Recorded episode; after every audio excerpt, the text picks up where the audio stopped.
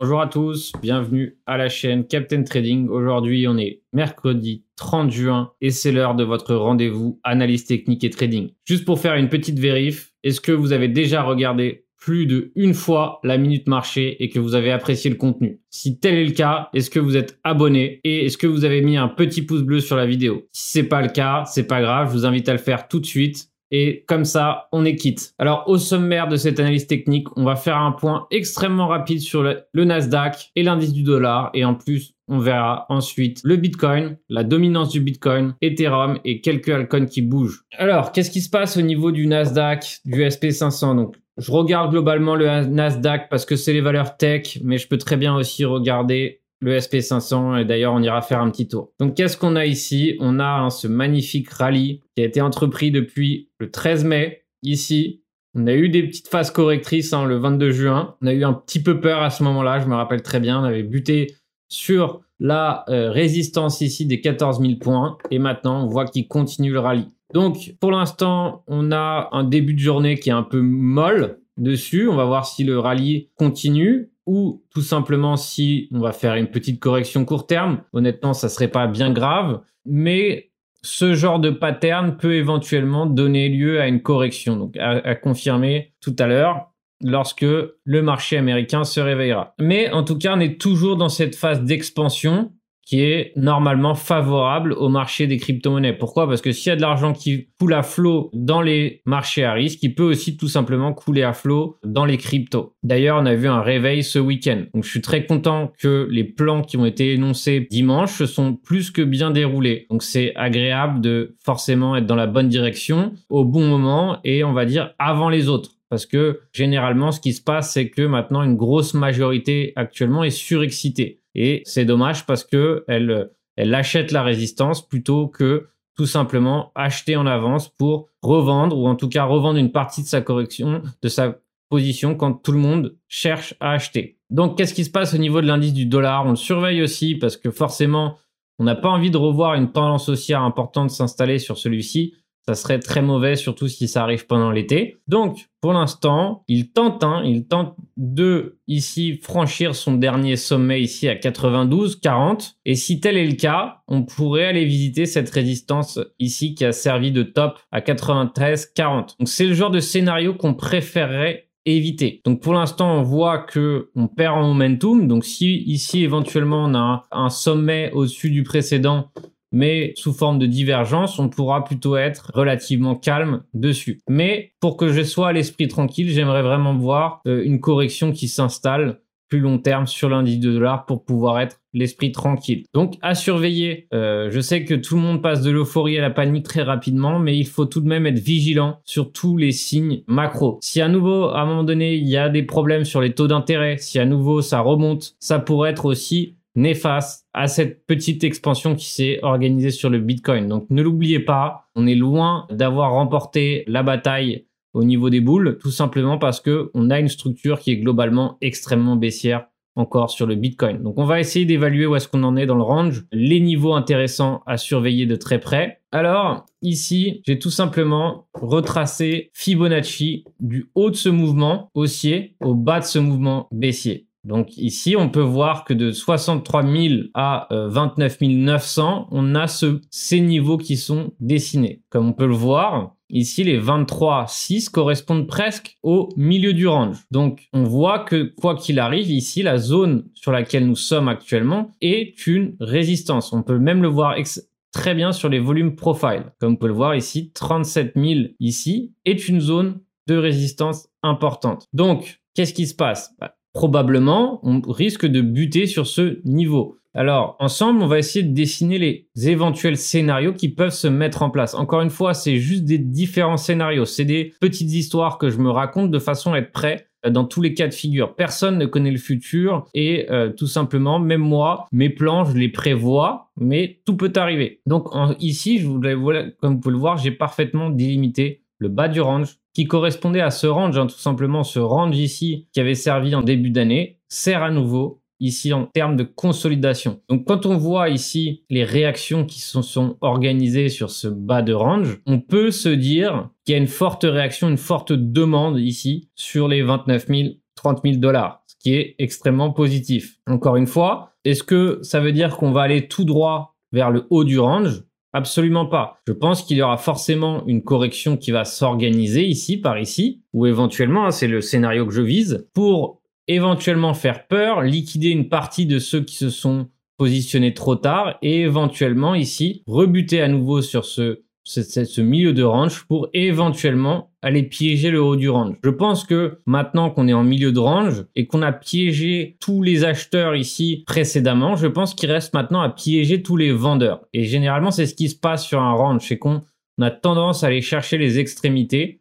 Et une fois qu'on a euh, on a bien exécuté toutes les extrémités, on finit par prendre une direction. Alors, maintenant qu'on sait ça, on sait qu'on est actuellement parfaitement sous résistance. Alors, est-ce qu'on achète une résistance? Non. Généralement, on prend ses bénéfices sur la résistance. Et nous qui sommes rentrés là ce week-end, dans le Discord Pro et même dans l'analyse publique, personnellement, je me paye une grosse partie de mes bénéfices par ici et je tenterai en spot, parce qu'il faut très bien euh, différencier l'achat spot de l'achat en levier, parce que j'effectue les deux. Mon levier, c'est du scalping je rentre, je sors rapidement et vu que je suis exposé avec des leviers, je préfère euh, tout simplement faire attention et de pas me faire liquider, c'est le but. Donc on se paye rapidement quand on peut. Donc maintenant qu'on a ce petit top ici qui s'est créé sur la résistance ici des 37 000, 36 500, je vais chercher éventuellement une entrée pour que éventuellement on puisse aller chercher le haut du range. Pourquoi? Parce que je pense qu'on n'ira pas en ligne droite euh, chercher le haut du range. Pour l'instant, on s'est posé sur une résistance qui est euh, plus qu'intéressante. Hein. Ici, la résistance des 34 500.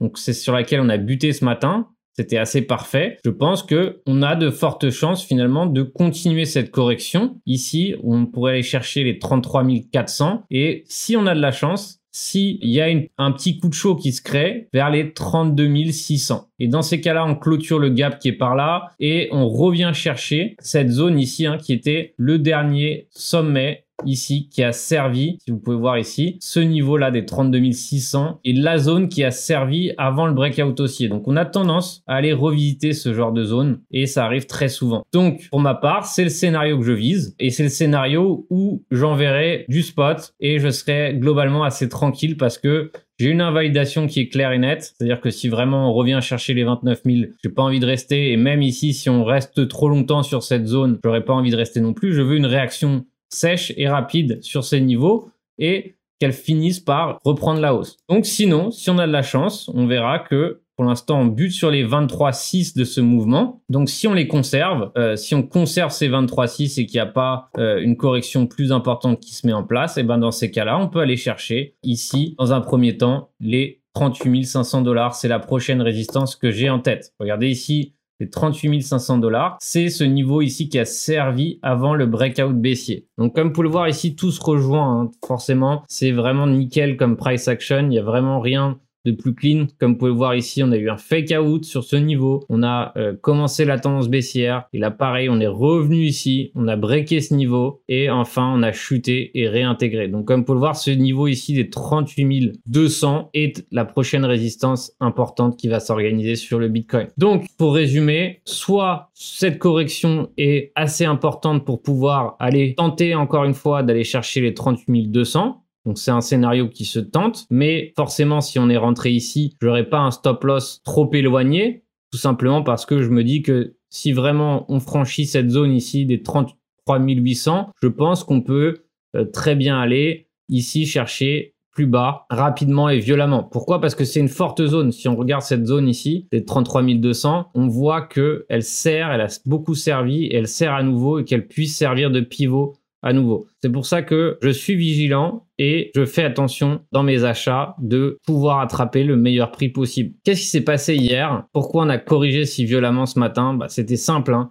Ici, on a vu l'open interest ici qui a explosé. Donc forcément, c'était des leviers longs qui se sont, ou probablement ce sont des leviers longs qui se sont accumulés il fallait les punir et qu'est-ce qu'on a fait derrière? On a corrigé quasiment l'ensemble du mouvement où il y avait les leviers qui se sont accumulés. Et maintenant, on en est ici avec euh, des leviers qui diminuent de plus en plus. C'est ce qui me fait penser qu'on est éventuellement sur un point d'entrée court terme. Donc un point que j'ai saisi avec la communauté pro euh, du Discord pro. Et on en a parlé parce que je parle scalping généralement avec la communauté pro. Mais je serais forcément comment dire, je serais prudent au cas où ici on fasse un double top et qu'on réintègre dans ces cas-là. Donc pour ma part, c'est un long scalping, donc je suis pas extrêmement gourmand. Je vais essayer de me payer sur les 35 000, 35 700 si c'est possible, mais je suis aussi prudent au cas où ça corrige plus violemment. Mais en tout cas, ce qui me plaît, c'est de voir cet open interest qui a perdu énormément au passage, qui peut me laisser penser que c'est une entrée court terme, en tout cas qui qui est court terme pour le moment. Alors maintenant qu'on a décortiqué le Bitcoin, je vous rappelle que vraiment la zone qui m'intéresserait beaucoup, ça serait de voir une réaction qui s'entreprend sur les 33 000 dollars. Ça peut être un niveau extrêmement intéressant,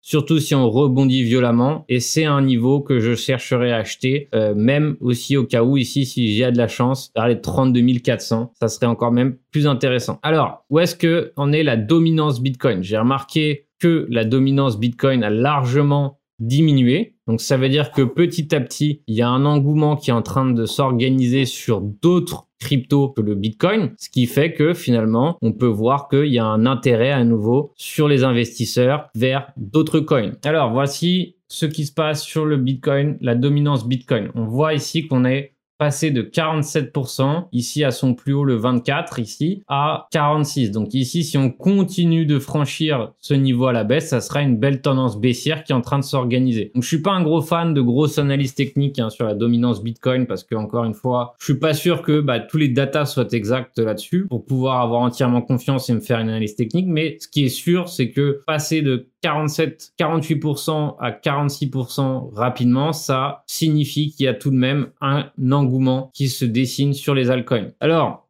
ça, on va le remarquer tout simplement rien qu'avec l'Ethereum ici. L'Ethereum qui a euh, repris, on va dire, une dynamique haussière. Et encore, attention, c'est une dynamique haussière en 4 heures, mais qui reste dans, on va dire, dans une dynamique baissière majeure. C'est-à-dire que ici, pour l'instant, on est en train de buter parfaitement sur ce dernier creux ici, comme vous pouvez le voir, ce creux, ce creux qui est aussi un pivot intéressant, a servi ici de résistance. Alors forcément, si on continue de buter ainsi, et euh, pour l'instant ça en a tout l'air, on va chercher aussi pareil un endroit pour acheter Ethereum à nouveau en spot ou pour continuer sa position pour éventuellement à un moment donné chercher les 2900 qui, je pense, termineront par être atteints à nouveau un jour si, évidemment, la dynamique baissière ne continue pas. C'est-à-dire que on a ce, on a cette trendline ici qui est euh, assez claire. Hein. C'est-à-dire qu'une fois qu'on aura franchi cette trendline à la hausse, on aura une dynamique haussière plus long terme qui se met en place. Mais pour l'instant, on reste baissier en daily, en weekly. Donc, les probabilités qu'on corrige par la suite sont plus élevé. Donc, pour aller chercher un point d'entrée intéressant, on prend Fibonacci, on prend euh, la price action. Et ici, on voit euh, extrêmement clair, de façon claire, que ici, on a un sommet qui doit être revisité ou qui sera certainement revisité ici sur les 2000 dollars environ 2016. Donc ça, ça serait, on va dire, le point d'approche le plus bullish si vraiment on a une petite correction, mais ça serait pas étonnant et même dérangeant d'en avoir une plus profonde ici sur les 1956. Donc, sur ces eaux-là, c'est là où je vais chercher des entrées, que ce soit en scalping, en intraday, pour éventuellement finir par aller chercher d'autres niveaux intéressants sur Ethereum. Et qu'est-ce que j'appelle d'autres niveaux intéressants? On a ici, par exemple, les 2300, euh, qui sont une forte zone de résistance ici, qui se confond avec Fibonacci. Mais encore une fois, il n'y a aucun rush je ne suis absolument pas pressé, sachant qu'on est encore largement sous résistance. L'entrée qui était intéressante qu'on a vue ensemble euh, lundi ou dimanche, où elle était là, et maintenant, finalement, plus on avance et moins c'est intéressant. Plus on s'approche de la résistance et plus finalement on doit se payer pour éventuellement racheter plus tard. C'est mon approche en tout cas et c'est comme ça que je gère mes trades. Donc maintenant, on va s'attarder rapidement au niveau des contrats FTX qui nous donnent un peu la donne sur les différents marchés altcoins.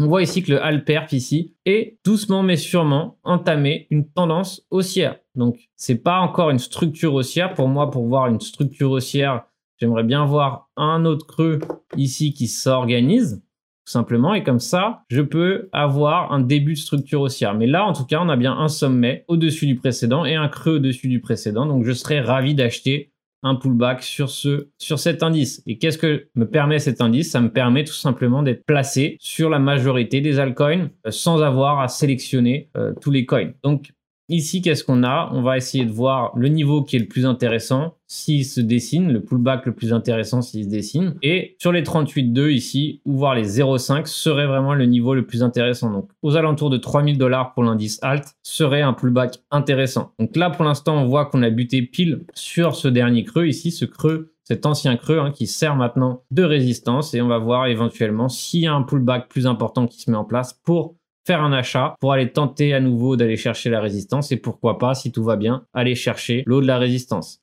Il y a le DeFi Perp aussi, qui doucement mais sûrement nous a fait une petite div baissière, une petite div haussière, pardon, et Maintenant, évidemment, on est en train de corriger, hein, de faire un petit pullback sur ce, après cette grosse tendance haussière, ce qui a rien de dérangeant, mais pareil, on peut essayer tout simplement d'aller chercher un achat.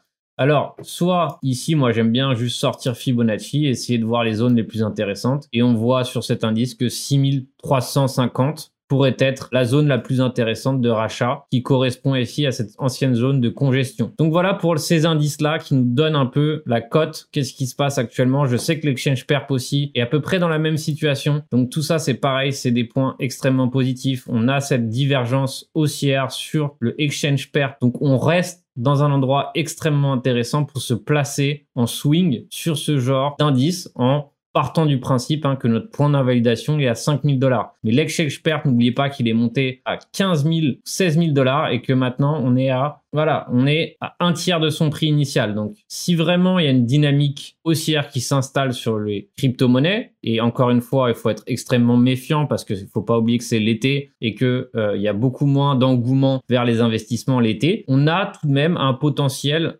intéressant, haussier et euh, une invalidation qui est claire. Et dans ces cas-là, on peut très bien effectuer un DCA euh, sur le exchange perp, acheter un, petit peu, un petit montant euh, chaque semaine pour éventuellement finir par revisiter ici les niveaux intéressants sur lesquels il a été précédemment. Cette analyse est maintenant terminée. J'espère que vous avez réussi à attraper un maximum d'infos, que j'ai été le plus clair possible. Et encore une fois, je vous invite largement à être extrêmement prudent sur les marchés. On n'est pas à l'abri d'une correction importante à tout moment et essayez de ne pas faire comme la majorité qui se place trop tard quand elle écoute des choses sur les réseaux sociaux. L'achat intéressant, le plus intéressant, il s'est fait dimanche. Maintenant, on est dans une zone de prise de bénéfice. Il ne faut pas l'oublier. Comme d'habitude, je vous encourage à mettre un petit pouce bleu. On se voit ce soir sur Twitch et je vous, et je vous souhaite un bon trading à tous.